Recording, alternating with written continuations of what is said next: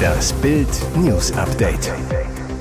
Es ist Samstag, der 25. November und das sind die Bild meldungen Killer von George Floyd im Knast niedergestochen. 24 von 240 Geiseln frei. Israel tanzt vor Glück. Rummenigge verrät neue Details zum Kane-Poker. Killer von George Floyd im Knast niedergestochen. Dreieinhalb Jahre ist es her, dass George Floyd gestorben ist, getötet von einem Polizeibeamten, der neun Minuten und 29 Sekunden auf dessen Hals kniete. Derek Chauvin, inzwischen Ex-Cop, sitzt für seine Tat im Bundesgefängnis von Arizona. Dort wurde der wegen Mord zweiten Grades rechtmäßig verurteilte, das entspricht nach deutschem Recht Totschlag, einem Bericht der Nachrichtenagentur Associated Press zufolge jetzt niedergestochen. Chauvin soll gegen 12.30 Uhr Ortszeit von einem anderen Häftling dermaßen schwer mit einer Stichwaffe verletzt worden sein, dass Gefängnismitarbeiter lebensrettende Maßnahmen hätten durchführen müssen. Der 47-Jährige soll sich in einem Krankenhaus befinden. Über seinen Zustand ist nichts bekannt. Der Mord an George Floyd hatte weltweit für Aufsehen gesorgt. Im Netz verbreiteten sich im Mai 2020 Ausschnitte eines Videos, das zeigt, wie der schwarze US-Amerikaner Opfer von Polizeigewalt in Person von Derek Chauvin geworden ist. Zu sehen in den Clips, immer wieder ruft der 46-jährige I can't breathe, ich kriege keine Luft. Doch das Mitglied des Minneapolis Police Departments lässt nicht von Floyd ab. Kurz darauf war der festgenommene Mann tot. Hintergrund des völlig überzogenen Polizeieinsatzes, der nachweislich unbewaffnete George Floyd soll eine Packung Kippen mit einem falschen 20-Dollarschein bezahlt haben. Aufgrund dieses Todes gingen Hunderttausende Menschen auf der ganzen Welt auf die Straße, protestierten gegen Rassismus und Polizeigewalt. Aufatmen in Israel. Zum ersten Mal seit dem 7. Oktober spürten die Menschen wieder, was Glück bedeutet. Sie lachten, sangen, lagen sich in den Armen und tanzten. Denn die ersten 24 der fast 240 Geiseln, die an jenem 7. Oktober von den Barbaren der Hamas nach Gaza verschleppt wurden, sind Freitagnachmittag endlich freigelassen worden. 13 Kinder und Frauen, dazu 10 Thailänder und ein philippinischer Staatsbürger, entkamen nach 49 Tagen den Menschenjägern der Hamas. In der Gruppe sind auch vier deutsch-israelische Geiseln. Zunächst wurden die Geiseln am Nachmittag von den Hamas-Terroristen in Gaza an das Rote Kreuz übergeben. Über den Grenzübergang Rafah fuhren sie in Krankenwagen nach Ägypten. Dort wurden die Geiseln erstmals medizinisch untersucht. Die israelische Armee transportierte die Geiseln anschließend in Richtung Israel. Am frühen Abend überquerten die 24 Menschen in Krankenwagen endlich die Grenze. Dort wurden sie in vier Krankenhäusern noch einmal gründlich untersucht. Einige weinten, andere lachten erleichtert mit den Helfern. Zurück in Israel, zurück im Leben. In der Nacht zu Samstag sickerte schließlich durch, dass Israel eine weitere Namensliste mit Geiseln erhalten haben soll. Das berichtete unter anderem das israelische Portal Ynet. Demnach seien die Familien von 13 Geiseln informiert worden.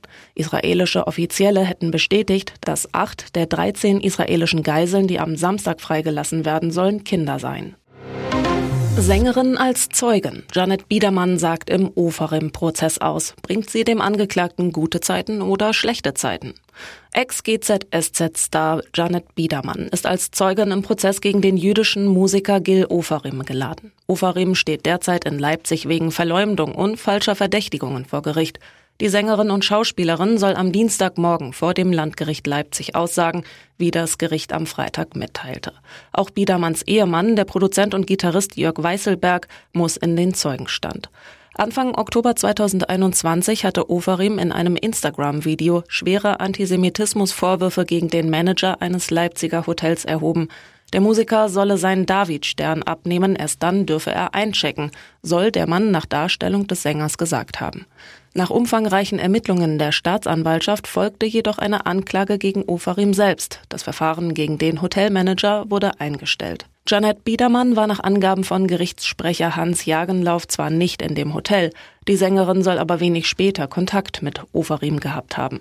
Laut Jagenlauf war Janet Biedermann von Anfang an als Zeugin im Prozess vorgesehen. Ihre Aussage sei bereits mehrfach verschoben worden, weil die Beweisaufnahme langsamer als geplant vorankommt.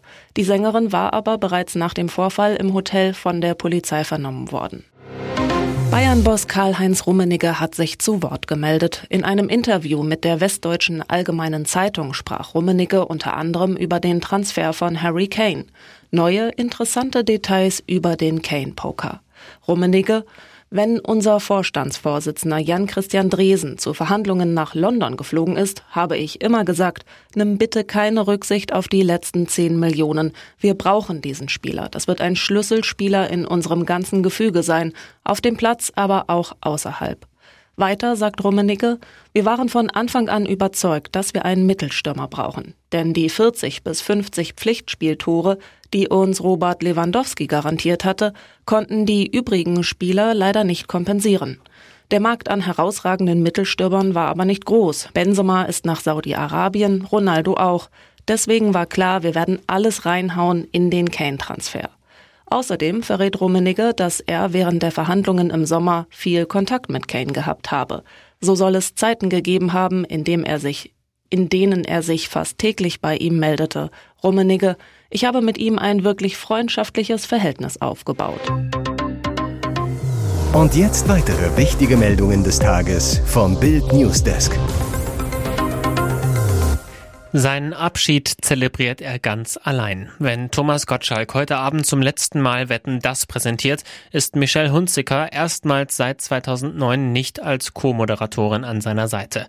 Als Bild Anfang August exklusiv über Tommys Abschied von Europas größter Unterhaltungsshow und seinen Verzicht auf die Italienerin berichtet hatte, sagte der Show-Titan, ich brauche keine junge blonde Frau an meiner Seite, die mir zeigt, wo es lang geht. Jetzt verrät Gottschalk bei Bild die Wahrheit über Michels Wetten das aus. Die TV-Legende, ich habe die ersten Ausgaben allein gestemmt und werde auch die letzte solo präsentieren. Als ich mir Michelle ins Boot geholt habe, wollte ich jemanden an meiner Seite, der spontan und lustig ist. Aber irgendwann kam sie mit einem Autor daher, der ihr die Texte schreiben sollte, habe ich immer noch nicht. Und ihr Management, habe ich auch nicht, wollte, dass sie redaktionell eingebunden wird. Damit kam ein gewisser bürokratischer Ernst ins Spiel, der für mich nicht zur Show gepasst hat. Ein Groll hegt er aber nicht gegen die Moderatorin. Im Gegenteil, ich mag Michelle sehr und habe sie natürlich in die letzte Ausgabe eingeladen, aber ohne ihr eine bestimmte Rolle anzubieten. Sie hat ja auch was für ältere Herren übrig, jetzt singt sie mit Roland Kaiser. Heino, Tränen beim ersten Konzert nach Hannelores Tod. Unter seiner dunklen Brille rannen ihm die Tränen herunter. Dieser Auftritt war der schwerste und traurigste seines Lebens. Volkssänger Heino gab am Freitag spät Nachmittag in der Kreuzkirche zu Dresden sein erstes Konzert nach dem Tod seiner Frau Hannelore. Sie hatte am 8. November einen Sekundentod durch Herzstillstand erlitten. Um 17.20 Uhr betrat Heino nach dem Leonard Cohen Song Hallelujah seines Chors im schwarzen Cut die Bühne. Neben einem Flügel war ein großes Porträt von Hannelore aufgestellt, außerdem ein Strauß mit 44 roten Rosen für 44 glückliche Ehejahre. Daneben brannte eine Kerze für Hannelore. Heinos Auftritt war herzzerreißend. Auf dem Programm hauptsächlich sakrale und besinnliche Lieder, zum Beispiel Lobe den Herrn und Ich bete an die Macht der Liebe. Dann kündigte Heino das bewegendste Lied des Abends an. Die meisten Menschen glauben, die Seele eines Menschen sitzt im Kopf, aber ich weiß, sie sitzt im Herzen. Heino singt mit bebender Stimme, ach, ich hab in meinem Herzen da drinnen einen wundersamen Schmerz. Man merkt ihm an, wie sehr er dabei an seine Hannelore denkt. Mit einem Taschentuch wischt er sich die Tränen weg, doch er singt weiter, auch wenn seine Stimme fast bricht. Später gesteht Heino, ich suche in der ersten Reihe immer nach Hannelore, weil sie da bei allen meinen Konzerten saß, und dann finde ich sie nicht und mir wird bewusst, dass sie dort nie mehr sitzen wird. Das bricht mir das Herz. Zittersieg dank Rekord Kane. Der FC Bayern bleibt auch im zwölften Ligaspiel ungeschlagen, siegt 1 zu 0 in Köln. Nach den Länderspielen, bei denen 17 Nationalspieler der Bayern unterwegs waren, ist von Reisestrapazen beim deutschen Rekordmeister im Spiel nichts zu sehen. Auch weil natürlich Superstürmer Harry Kane mal wieder zur Stelle ist. 20. Minute. Ein Fehlpass von Keins fliegt den Kölnern um die Ohren. Über Leimer, Coman und Sané geht's schnell nach vorne. Den Schuss von Choupo-Moting rettet Chabot noch auf der Linie, doch Kane steht goldrichtig und drückt den Ball über die Linie 1 zu 0. Mit seinem 18. Saisontreffer hat der Engländer genau doppelt so viele Treffer erzielt wie die gesamte Kölner Krisenmannschaft. Neun Tore, Liga-Tiefstwert. Zudem sind 18 Treffer nach zwölf Spieltagen neuer Bundesliga-Rekord. Er übertrumpft damit die bisherige Bestmarke von Gerd Müller, damals 17 Tore. Am Ende reicht den Bayern der Treffer von Kane, damit sie zumindest über Nacht wieder an Leverkusen vorbei an die Tabellenspitze springen. Jetzt ist der Vertrag endgültig aufgelöst. Max Kruse und Zweitligist Paderborn, aktuell Tabellenelfter, gehen getrennte Wege. Der Club verkündete in einer Mitteilung am Freitag, dass sich die Parteien einvernehmlich auf eine Beendigung der Zusammenarbeit geeinigt haben. Die Vertragsauflösung soll bereits unterzeichnet worden sein. Kruse wird mit folgenden Abschiedsworten in der Clubmeldung zitiert. Ich wünsche der Mannschaft und dem Verein, dass sie ihre Ziele erreichen und wünsche allen alles Gute für die Zukunft. Sportgeschäftsführer Benjamin Weber. Beide Seiten haben sich die sportliche Entwicklung anders vorgestellt. Max war auf einem sehr guten Weg, ist aber durch die Verletzung ausgebremst worden. Weil die aktuelle Situation für uns und für den Spieler nicht zufriedenstellend war, haben wir uns getrennt. Während seiner Zeit in Paderborn hat sich Max stets vorbildlich verhalten. Für die Zukunft wünschen wir ihm alles Gute. Laut Reviersport hatte sich der Spielmacher bereits am Dienstag im Teamchat auf WhatsApp von seinen Mitspielern verabschiedet. Kruse hatte bei den Ostwestfalen immer wieder Verletzungsprobleme, kam in 13 Saisonspielen nur fünfmal zum Einsatz und stand nur an den ersten beiden Spieltagen in der Startelf, bevor er verletzt ausfiel. Danach reichte es nur noch zu drei Kurzeinsätzen. Am letzten Spieltag gegen Nürnberg fehlte er wegen einer Nackenverletzung. Ob und wo Kruse seine Karriere fortsetzt, ist noch nicht bekannt.